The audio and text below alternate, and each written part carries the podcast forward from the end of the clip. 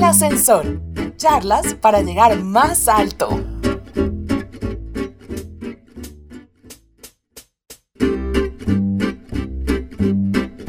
Segundo episodio de El Ascensor, charlas para llegar más alto. Este podcast que hacemos impacta y tanco con el objetivo de ofrecer una guía sonora, una guía amable para los empresarios, para muchos emprendedores que por estos días y que desde siempre pues han manifestado dolores en diferentes ámbitos. Por eso lo que hacemos aquí es hacer un viaje, un recorrido por cada uno de los pisos, por cada uno de los niveles de las empresas, yendo a visitarlos, yendo a conocer esos dolores y sobre todo invitando siempre y encontrándonos con personas expertas que saben de estos temas y que además nos van a brindar pues unas soluciones muy prácticas, muy cotidianas y muy amables también eh, en un tono pues desenfadado como es el tono de este ascensor y de estas charlas para llegar más alto. Mi querido Juan, qué bueno que nos volvemos a encontrar en el ascensor. Ya nos vamos a subir pronto al ascensor y quiero saber primero usted cómo está y cómo van las cosas y pues sobre todo cómo sintió el primer episodio del ascensor que ya publicamos la semana pasada.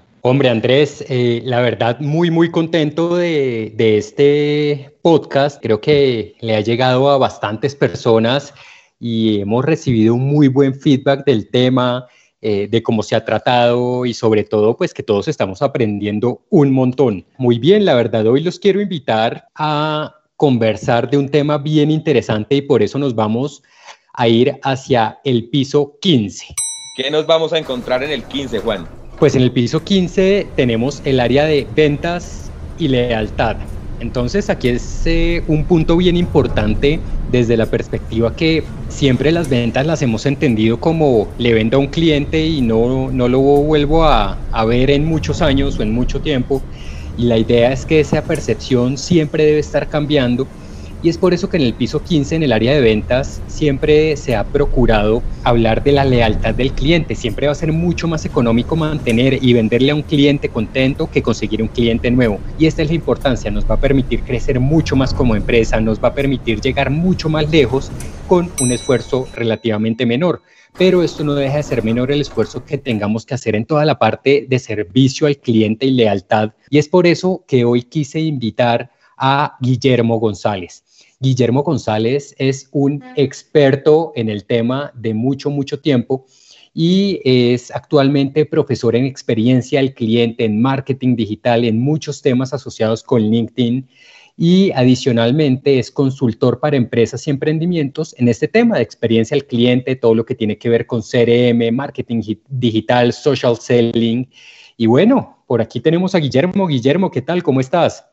Eh, hola Juan y Andrés, muchas gracias por la invitación, todo muy bien. Qué bueno, qué bueno, gracias por hacer parte de este ascensor, qué bueno eh, saludarte Guillermo y bueno, conversar unos minutos. Estas conversaciones son muy breves, pero esperamos sean muy productivas para las personas que ya ahí se van sumando a este podcast, a este ejercicio. ¿Hace cuánto tiempo Guillermo dedicado al, al cliente, a ese factor fundamental de las ventas y de los procesos de cualquier empresa? Ya más de 15 años, Andrés. En estos tiempos, y por ahí quiero arrancar, eh, he escuchado muchas veces decir a la gente que este no es el momento de conseguir nuevos clientes, sino de mantener los que uno ya tiene. ¿Qué opinas de eso? ¿Eso es verdad? ¿Eso es mentira? ¿O cómo, cuál es la percepción que tienes, Guillermo, de, de esa afirmación? Bueno, la afirmación, digamos que yo creo que no es de estos tiempos. Muchas veces nosotros como empresa nos preocupamos por conseguir clientes a granel y lo que estamos armando es un embudo al revés. Me explico, ingresan un número de clientes X y se va un número de clientes X más 5, lo cual hace muy costosa todas las operaciones de cualquier empresa y cuando ya nos damos cuenta es un poco tarde. ¿Qué sucede en este momento? Nosotros debemos entender, y como bien lo decía Juan, es siete veces más costoso conseguir un cliente nuevo que mantener un cliente actual. Entonces, no podemos descuidar a esos clientes actuales. Tenemos que trabajar sobre una estrategia muy bien lograda para buscar la lealtad de esos clientes. Y la lealtad de esos clientes, ¿qué implica? Implica la recomendación. Y cuando ese cliente te recomienda, pues van a llegar clientes nuevos con la ventaja de que son clientes que se parecen a sus clientes leales. Entonces, pues allí la fórmula es bien interesante y si uno logra disminuir esa deserción de clientes, que los clientes sean leales, que nos recomienden, el ejercicio financiero es mucho más eficiente, más efectivo y más sano para la compañía. Hay algo que a mí me llama mucho la atención y que creo que muchas de las personas nos estamos preguntando y es cómo es pasar la atención del cliente de un servicio de lo que es algo físico a lo que realmente se vuelve algo digital. Y esto puntualmente lo pregunto desde la perspectiva de, tú estuviste eh, trabajando el tema de servicio al cliente en, una, en, un periódico, ¿no? En, en un medio físico durante mucho tiempo y después terminaste haciendo algo, un rol muy similar para el medio digital, eh, para una nueva aplicación, un emprendimiento, un startup de, de, música, Deezer. Y, bueno, ¿cómo fue este cambio y, qué, cuáles fueron esas principales diferencias que notaste eh, en, este tipo de fidelización? ¿Cuáles son los cambios reales que se dan en estos entornos? Eh, bueno, Juan, de cuando yo estaba en el tiempo, manejé el servicio de experiencia de cliente para los clientes del offline, que son los clientes pues, que compran el periódico, también los nuevos negocios digitales en los que está el tiempo. Entonces, ejemplo, un carro ya, un metro cuadrado, qué buena compra que en su momento pues existió, que todo se manejaba desde el entorno digital, por supuesto, clientes o usuarios logueados del tiempo.com, canales de televisión, etcétera. Entonces, finalmente, la esencia parte de lo mismo. Y lo interesante es que en servicio todos partimos de una esencia y es conocer al cliente. Y a partir del conocimiento del cliente, de sus necesidades, de qué es lo que le duele, de hacer una muy buena escucha, podemos generar soluciones que sean muy eficientes y además que sean proactivas para evitar que el cliente tenga ese inconveniente. Entonces, si tú conoces al cliente, es mucho más fácil de poder lograr llegar a fidelizarlo. ¿Qué pasa con las plataformas digitales? Obviamente una plataforma digital tiene mucho mayor oportunidad de conocer al cliente, de conocer cuáles son sus gustos, qué es lo que hace, qué es lo que no hace, etcétera, porque por allí con un muy buen tracking uno puede entender ese comportamiento y poder generar ofertas de servicio y de fidelización que logren que el cliente nos compre más, compre otros productos y nos recomiende, que es finalmente pues lo que busca una buena fidelización. Guillermo, ahora mencionaste dos, dos cosas que me llamaron mucho la atención. Uno, dijiste conocer al cliente y luego mencionaste algo que a mí me sonó como una herramienta y es escucharlos. Entonces, e, ese asunto de, de, de, conocer al cliente, ¿yo cómo logro eso en mi empresa? Si yo, por ejemplo, pues eh, tuve que reinventarme, palabra esta de moda, por eh, la situación en la, que, en la que andamos en los días en los que grabamos este podcast. Y estoy en ese proceso, ¿no? También con mis clientes de procurar que no se vayan, procurar que se queden. ¿Por dónde arranco yo para empezar a conocer a mi cliente, para empezar a recabar información que me permita a mí hacer los, las estrategias y, y las acciones que nos decías hace un momento? Bueno, lo primero que tienes que hacer es entender qué información tienes de tu cliente en tu base de datos si no tienes la suficiente información, hay que salir a preguntarla, a preguntarla a los clientes. Lo que pasa es que tenemos que ser muy inteligentes en qué le vamos a preguntar al cliente, porque cuando uno arranca temas de poblar una base de datos, sucede lo mismo que cuando vas la primera vez a un buffet. Cuando yo fui la primera vez a un buffet, me serví un plato de siete pisos y adivina cuánto me comí. Sí, me comí dos cucharadas. Entonces, a veces uno ve empresas que dicen, oye, eh, Guillermo, vamos a preguntarle el signo zodiacal, la fecha de nacimiento, cuántas mascotas, de qué equipo es hincha, por quién votó el año pasado, qué color es, cuál es su color favorito, si se pinta el pelo, si hace no sé qué cosa, y bueno, ¿y qué vas a hacer con esa información? No, no sé, por si acaso. Y ese por si acaso lo que hace es que llena la base de información y nunca se hace nada con eso y el cliente pues va a sentir eh, un descontento en el sentido en que, vea, me pidieron toda la información y ni siquiera me enviaron una tarjetita de cumpleaños.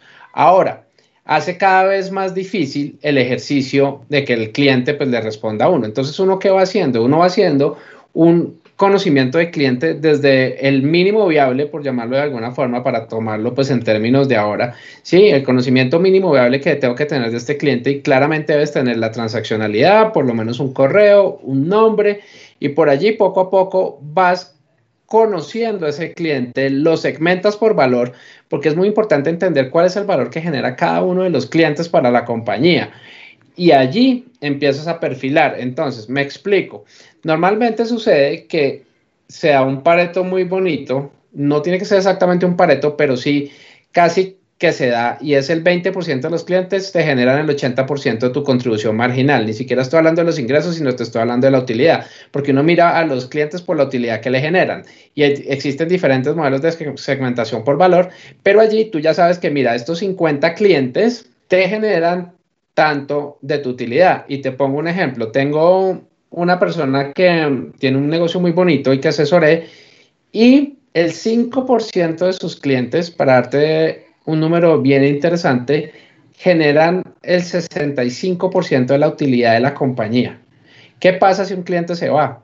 ¿Qué pasa si nosotros no lo conocemos? ¿Qué pasa si no le doy un servicio diferencial? Allí es donde voy manejando una estrategia de segmentación y después un plan de relacionamiento de acuerdo al segmento. Y es muy importante, como bien decías, Andrés, em, que me preguntabas, prender la escucha activa. Y la escucha activa es conocer al cliente en los diferentes canales, saber qué está hablando de mi marca, entender qué es lo que quiere, qué le hace falta, etcétera, y aprovechar cada punto de contacto para irlo conociendo lo mejor, porque muchas veces nosotros le tenemos pavor a un reclamo y un reclamo es la forma más rápida de fidelizar a un cliente.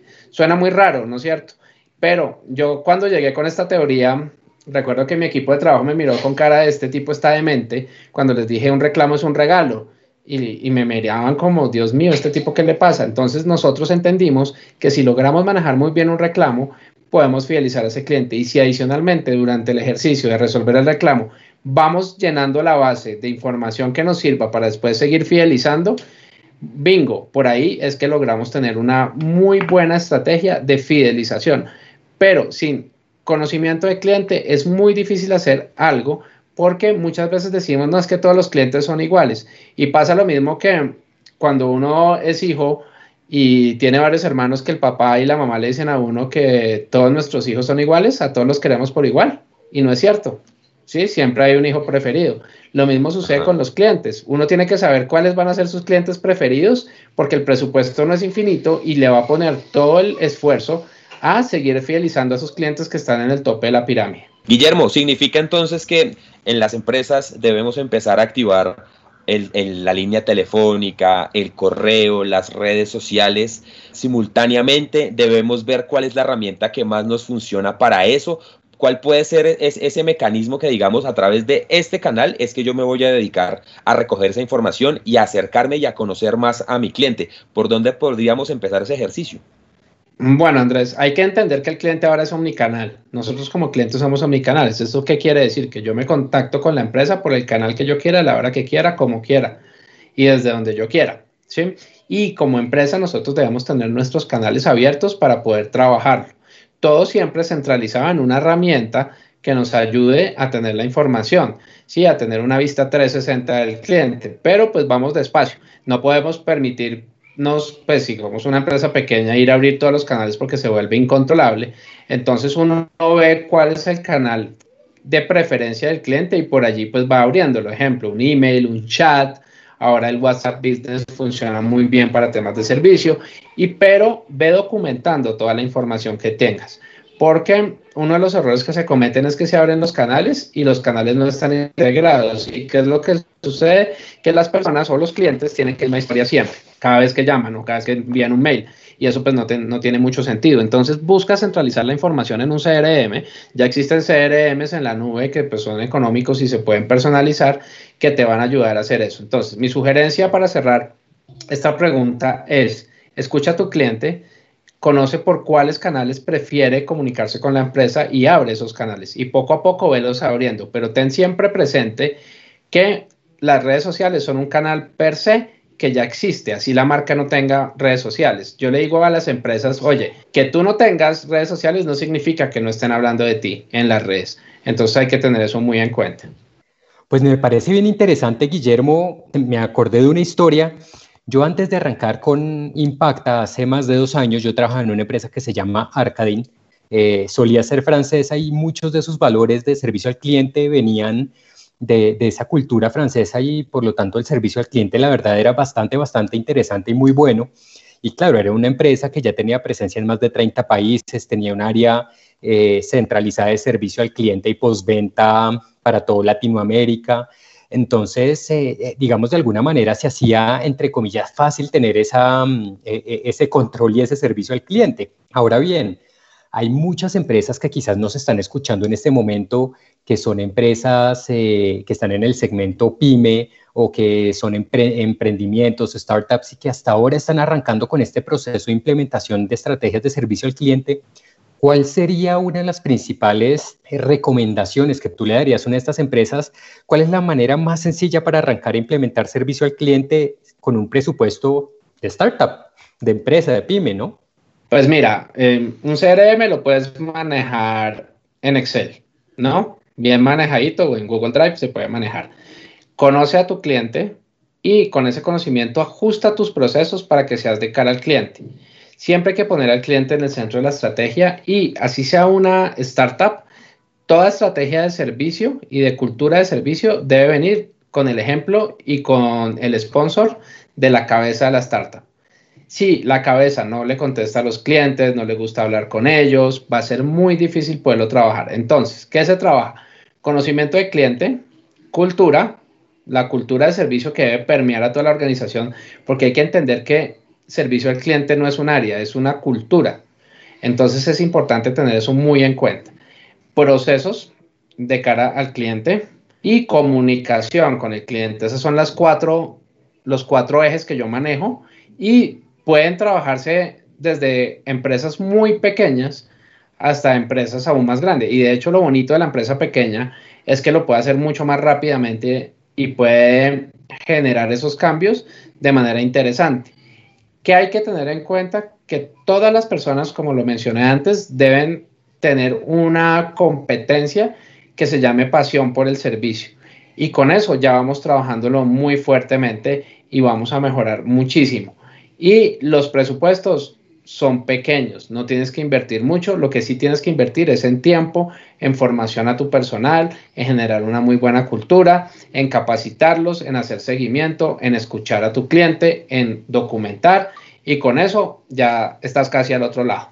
Yo no recuerdo haber hablado con un empresario que me diga que tiene mal servicio al cliente. De hecho, para algún ejercicio que hicimos, eh, encontramos un dato que decía que el 80% de las empresas piensa que entrega a sus clientes una experiencia de servicio superior, pero solo el 8% de sus clientes está de acuerdo. Es decir, las empresas tienen la noción de que tienen buen servicio al cliente y uno les pregunta, ellos dicen, no, no aquí somos muy amables, aquí los saludamos, aquí estamos pendientes de, de cómo más les podemos ayudar. Pero, ¿cómo arranco yo a identificar qué tan bueno es mi servicio al cliente? Ahorita tenemos gente allá escuchándonos y para que se formulen esa pregunta ya, ¿realmente es bueno mi servicio al cliente? Y si tengo la duda, ¿cómo puedo yo resolverla rápidamente? Eh, para mí el indicador principal de un buen servicio al cliente se llama la recompra que el cliente que tiene siga comprando, siga creciendo, te recomiendo. Esos son indicadores pues que manejan términos de, de, lealtad. Entonces, si tú miras en tu base de datos y dices, mira, de los 100 clientes que me compraron el mes pasado o hace tres meses, únicamente dos volvieron a comprar y supongamos que el producto o servicio tenga un ciclo de dos meses, pues tu servicio al cliente no es tan bueno. ¿Qué sucede? Si no lo tienes tan claro, pregúntale al cliente pero no le puedes preguntar al cliente qué tan satisfecho estás con mi producto o servicio, que es un error que se comete con frecuencia, porque yo te puedo decir estoy muy satisfecho y después le pregunto, ¿y tú me recomendarías? No, pero ¿por qué no? Porque si estás satisfecho, sí, pero es que me estás dando por lo que estoy pagando. Entonces, uno tiene que ir mucho más allá, sorprender al cliente en esos momentos de verdad, generar experiencias memorables y preguntarle al cliente con una sola pregunta que diga qué tan probable es que tú me recomiendes mi servicio o mi producto a un amigo o un familiar entre 0 y 10, ¿no es cierto? Y ahí con esa encuesta, tú lo que haces es que ya vas a sacar quiénes son los clientes apóstoles, los que están ni fu ni fa y los detractores. Y allí ya sabes cómo está tu tema de lealtad de servicio, pero todo parte desde el número de recompra del cliente.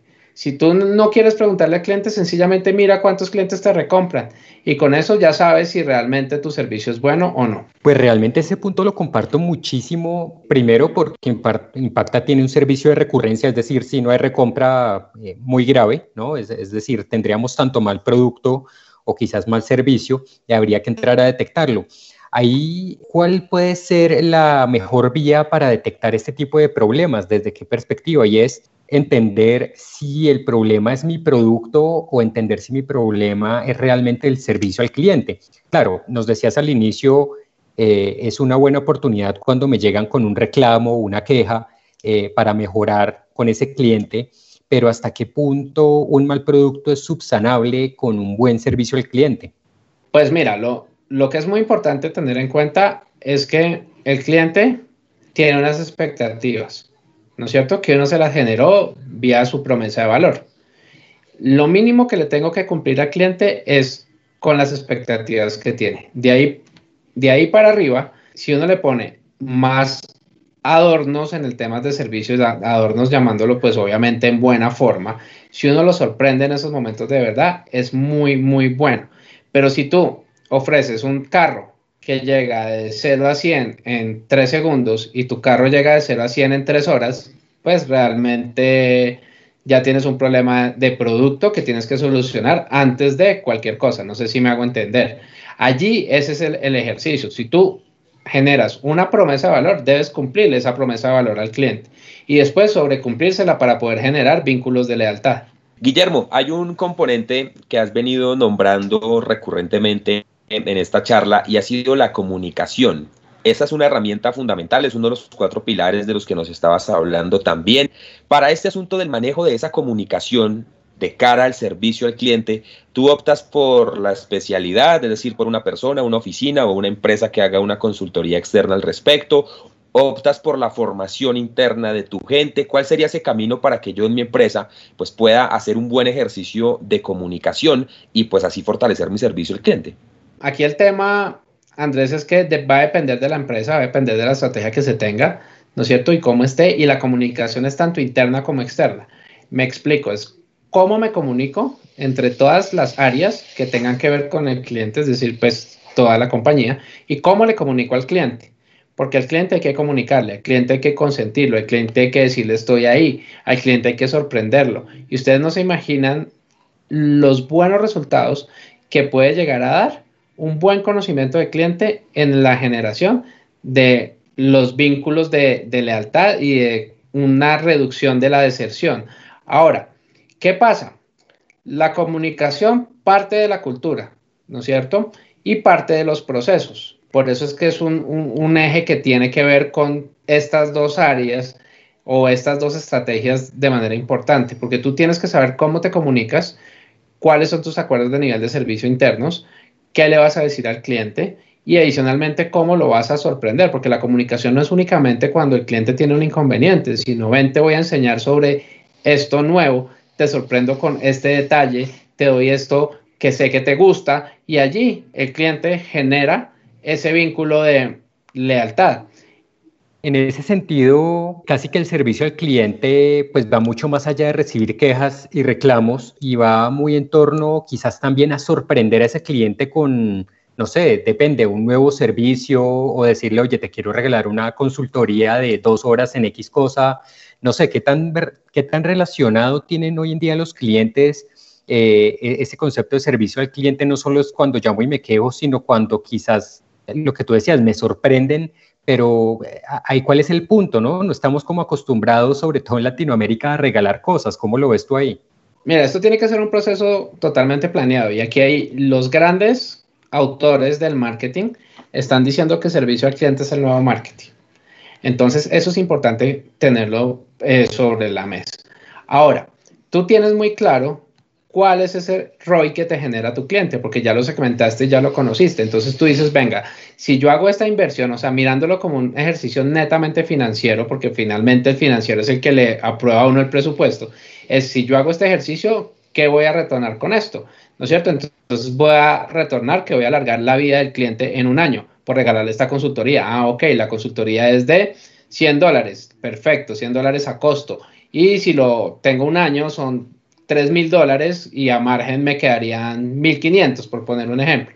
Entonces, eso es viable, pero siempre hay que trabajarlo con números y cuando uno muestra números, allí es donde realmente uno se convence que esto puede generar unos resultados de compañía muy interesantes, porque es que siempre había, se había pensado que el área de servicio era un gasto y realmente es un área de ingreso. Cuando uno lo mira de esa forma, porque es, si yo fidelizo, pues la compañía va a dejar de perder y adicionalmente puedo hacer crecer al cliente. Entonces, si uno lo mira bajo ese ejercicio de conocer al cliente, segmentarlo, saber qué le voy a dar a cada uno que realmente genere ese vínculo, porque es que yo no puedo decirle, digamos Juan, que tú tengas 2.000 clientes y a todos les voy a dar la consultoría, así no funciona. Entonces, consultoría para los clientes más altos, pero consultoría en qué? Porque es que el cliente A es diferente al cliente B, así estén en el segmento más alto, porque ya los tengo perfilados, los segmenté y los perfilé. Y allí es donde el cliente dice, no me importa si llega la empresa que te copia y me ofrece el mismo servicio por la mitad del precio, porque es que yo ya estoy contigo y sé que tú siempre me sorprendes y que estás ahí, que eres mi aliado más allá de mi proveedor. Tengo aquí una, una pregunta respecto del cliente interno y el cliente externo. ¿Esta diferenciación hoy en día continúa siendo útil diferenciar mi cliente eh, interno del externo? Si la respuesta es sí, mi siguiente cuestionamiento que ahí va por la misma vía es hoy ya, yo que tengo una empresa de hace 25 años, de hace 10 años o de hace 5 años, ¿debo arrancar primero por un fortalecimiento del cliente interno o ese es un trabajo simultáneo que las circunstancias me obligan a hacer y, cómo podría ir articulando ese trabajo? Bueno, me encanta la pregunta y voy a ir a, a algo que es bien interesante en el sentido en que si tus empleados no están contentos, van a atender mal al cliente. Eso es súper importante. Entonces yo estoy manejando ya ciclos de relacionamiento con el empleado, es decir, traslapo todas las estrategias que tengo de experiencia del cliente en experiencia del empleado y tengo que arrancar manejando experiencia del empleado, manejando cultura del servicio, porque muchas veces lo hacemos al revés. Sí, cuando digo lo hacemos al revés es porque yo lo he hecho también al revés. Salimos a montar unas estrategias maravillosas, hacemos unas inversiones gigantes, ya tenemos todo listo y el empleado no le importa el empleado es el que finalmente atiende al cliente, ¿sí? El empleado, el colaborador, como lo queramos llamar, pues allí vamos a tener inconvenientes porque todo lo que invertiste lo vas a botar a la basura, porque el, que realmente le pone la cara al cliente es el cliente interno. Y si tú no le pones la cara al cliente y alguien te pregunta algo, es porque ese alguien dentro de la empresa es el que le pone la cara al cliente. Entonces, lo primero, y me encanta esto que, que mencionas es trabajar al interior de la compañía temas de cliente interno y tú también los puedes conocer, los segmentas, trabajas ciclos de relacionamiento, entiendes cuánto te cuesta una renuncia, porque eso también muchas veces no lo entienden las empresas. Entonces yo tengo un cliente, un perdón, un empleado que es mi cliente interno que está en el tope de la pirámide y es un empleado que yo lo tengo acá em, dentro de mi plan de crecimiento y él me renuncia, ¿cuánto le cuesta eso a la compañía? Entonces, ¿qué voy a hacer para que este empleado no renuncie? ¿Qué voy a hacer para que este empleado de ejemplo? ¿Qué voy a hacer para que me lleguen empleados parecidos a él? Con una muy buena base de cultura de servicio, es que tú puedes dar un servicio al cliente excepcional. De nada sirve y he visto montones de estrategias y de implementaciones de CRMs que se van a la basura porque el empleado nunca lo apropió y el empleado nunca le importó y pues son inversiones que estamos hablando de millones de dólares en empresas grandes. Entonces, en una empresa pequeña, en una startup, pues empieza por tener un gran equipo y que esté empoderado para poder dar solución al cliente, que tenga pasión por el servicio, que se la lleven muy bien internamente, que se atiendan y por ahí es que ya puedes empezar a ponerle por encima estrategias de experiencia del cliente. Hoy está con nosotros Guillermo González. Guillermo es profesor en experiencia del cliente, marketing digital, de LinkedIn, consultor para diferentes empresas y emprendimientos en temas de experiencia del cliente, de CRM, de marketing digital, de social selling. Eh, también es headhunter en la búsqueda de candidatos con metodologías y ofertas diferenciales, es eh, conferencista, es speaker y nos ha acompañado muy amablemente unos minutos para hablar sobre este tema. Hoy en el piso 15, hoy hablando de servicio al cliente y también pensándolo en estos tiempos de una coyuntura tan especial como en la que nos encontramos. Yo he estado haciendo una recopilación de las ideas principales y como ya esperamos se vuelva habitual, pues vamos a hacer esa reconstrucción muy simple, muy rápida de esas ideas. Entonces yo me quedo con, con estas, me quedo con la invitación que hace Guillermo para recabar información y que sea información útil, que no sea información excesiva e irrelevante, que, esa, que ese conocimiento del cliente se ve a través de la escucha, ¿no? de la escucha activa del cliente, de habilitar canales, canales efectivos para recoger esa información. También me quedo eh, con, el mensaje de Guillermo de entender que el servicio al cliente no es una oficina ni es una sección de la empresa, sino que esto es una cultura. Eh, también de la herramienta de la comunicación como un eje fundamental para el servicio al cliente. Y finalmente me quedo con la idea de cuidar también eh, al cliente interno y de entenderlo también ese cuidado del cliente interno pues como la plataforma también para que cualquier estrategia, cualquier acción que uno haga de cara al cliente externo, pues sea efectiva. Don Juan, ¿me faltó alguna? ¿Con cuál se quiera que quiere quedar usted de las que nos ha entregado Guillermo hoy? Pues hay varias. A mí me gustaría resaltar mucho, eh, aunque lo mencionaste por ahí, Andrés, es el tema atado a la cultura organizacional. Hace ocho días hablábamos de la cultura organizacional y esto se vuelve un tema clave para prestar un buen servicio al cliente. Entonces quiero resaltar ese punto de primero, como diría Virgin Mobile, ¿no? Primero cuida a tus empleados que tus empleados cuidarán de tus clientes. Eh, ese se me hace muy, muy relevante. La segunda que quiero resaltar es no le preguntes a tu cliente por preguntarle, pregúntale con toda una estrategia por detrás eh, y asegúrate que esa, que esa información que te dio se vea retribuida. Y finalmente, todo el servicio al cliente se está volcando a lo físico en un canal, eh, en, en un omnicanal, es decir, cualquier medio para cualquier cliente puede ser válido, por lo tanto hay que tener todos los medios a la disposición de los clientes. Con esos me quedaría yo principalmente. Guillermo, ¿cuál nos faltó? ¿Sobre cuál quieres poner la rayita para resaltarlo y para que los oyentes, las personas que están ahora con el ascensor, pues también se queden con esa idea? No, lo veo súper claro, un resumen excepcional y la invitación es a que se queden en el piso 15, que no se bajen del ascensor.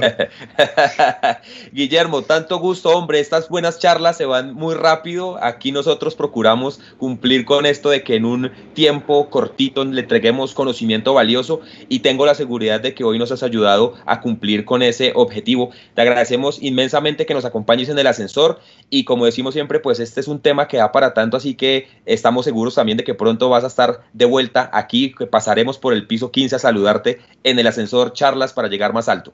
Muchas gracias Andrés, muchas gracias Juan por la invitación. Siempre dispuesto a compartir conocimiento. Como te digo, esto es una charla que es bastante larga, pero pues la tratamos de resumir para que los oyentes puedan también entender un poco se logra triunfar en temas de servicio y experiencia de cliente.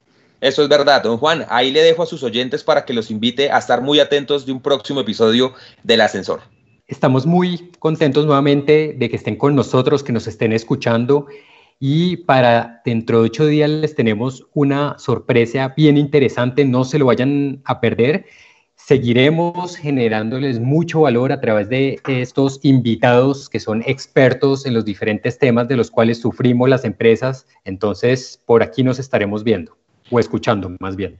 Ojalá nos podamos incluso ver pronto también con el ascensor. Y a usted que está ya escuchándonos, si esto le gusta, compártalo con las personas que tiene a su alrededor, con las personas a quienes estos temas podría interesarles y también a través del canal por el que supo de nosotros, a través del canal por el que recibió este podcast. Ahí también nos puede usted ir contando cuáles temas le interesaría conocer expertos les gustaría que trajéramos y sobre todo pues qué podemos mejorar y cómo podemos mejorar este ejercicio que se llama el ascensor, charlas para llegar más alto. Nos encontraremos en un próximo episodio muy pronto.